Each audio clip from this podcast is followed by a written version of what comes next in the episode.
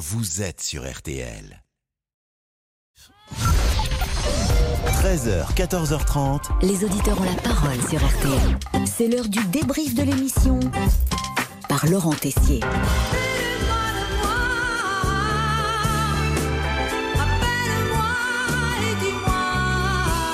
Ah oui, qu'il y a du carburant, pas loin de disponible. Oui, 30% des stations-service en manque. Faut-il réquisitionner les raffineries, les débloquer par la force? Alors là, non, pour Mario, il est à la CGT, le mouvement doit continuer.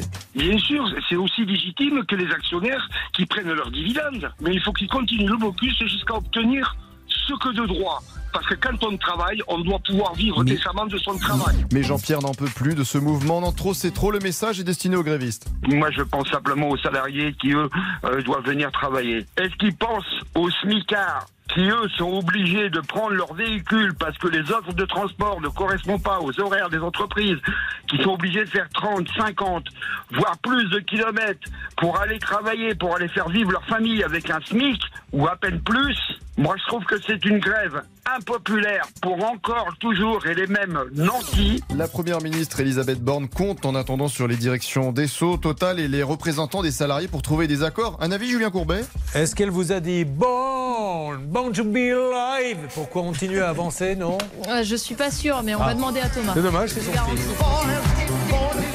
Et aujourd'hui, n'oubliez pas, mesdames, messieurs, nous sommes lundi. Et le lundi, c'est chanson à thème.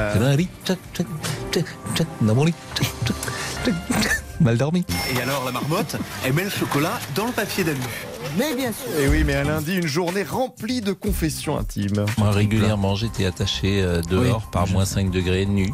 Oui, mais vous le le méritiez, jardin. mon cher Pascal. Mes parents, mes parents, pa- parce que j'avais pas mangé ce qu'il fallait, j'étais dans le froid, comme Ouais. ça. Mais ça, ça m'a endurci. Ouais.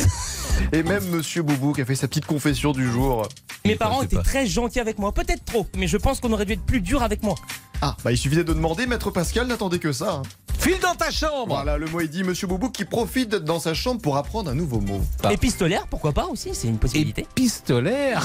Oh là là. On travaille cette année. Épistolaire. Mais j'ajoute 100 francs dans le petit nourrin. Allez, allons-y, allez, le débrief pour aujourd'hui, c'est terminé. On se quitte avec Edith Piaf qui nous a quittés il y a 59 ans.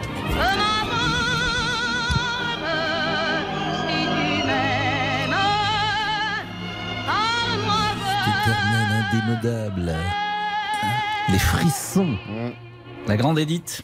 Bah oui. Petite par la taille, mais grande par Grande le par le talent.